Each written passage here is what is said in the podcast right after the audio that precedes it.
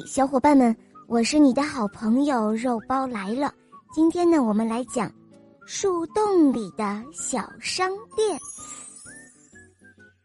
在一棵大树里住着一只小熊，小熊在树洞里开了一个小小的零食店，只要花上一个森林币，就可以买到好多好多的零食。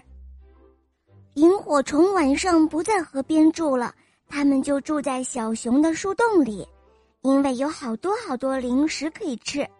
小熊呢，晚上也不用点七彩蜡烛了，有许多萤火虫的光亮已经够亮了。晚上是小熊睡觉的时间，但是小熊不能睡，他掏出了自己的小小记事本，一个一个的念着：“呃。”呃，蟋蟀还没有来，它每天晚上都需要一粒润喉片。小田鼠还没有来，它总是在夜里要吃一些爆米花的，要不它是睡不着觉的。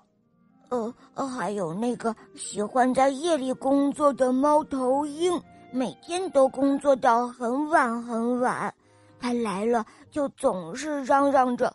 哎呀妈呀，渴死我了！快给我来一杯可乐。小熊就是这样，等着所有的客人都来买了自己喜欢的东西，他才会打一个长长的哈欠去睡觉呢。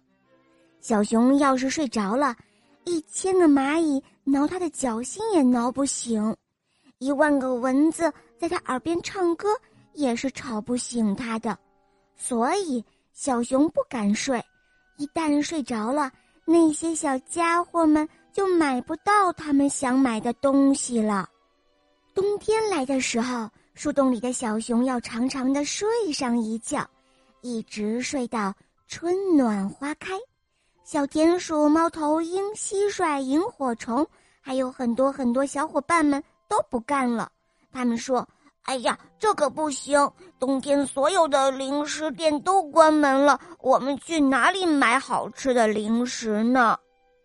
小熊都会回答说：“呃呃，是啊，要是我冬天不睡觉就好了。可是，在冬天，瞌睡虫都会把我缠住的。”在下一个冬天到来的时候，小熊终于想出了一个好办法。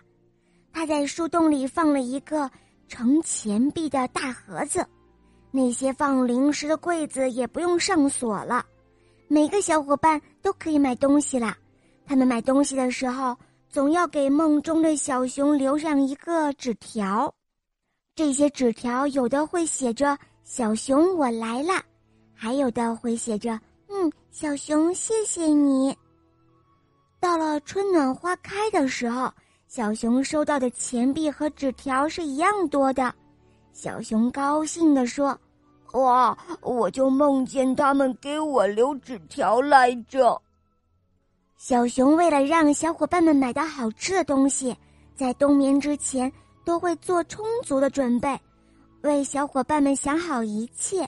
哈哈，小朋友们，如果是你，你会不会想要去这样的小商店里买东西呢？哼哼，反正如果是我，我是特别想去买东西哦。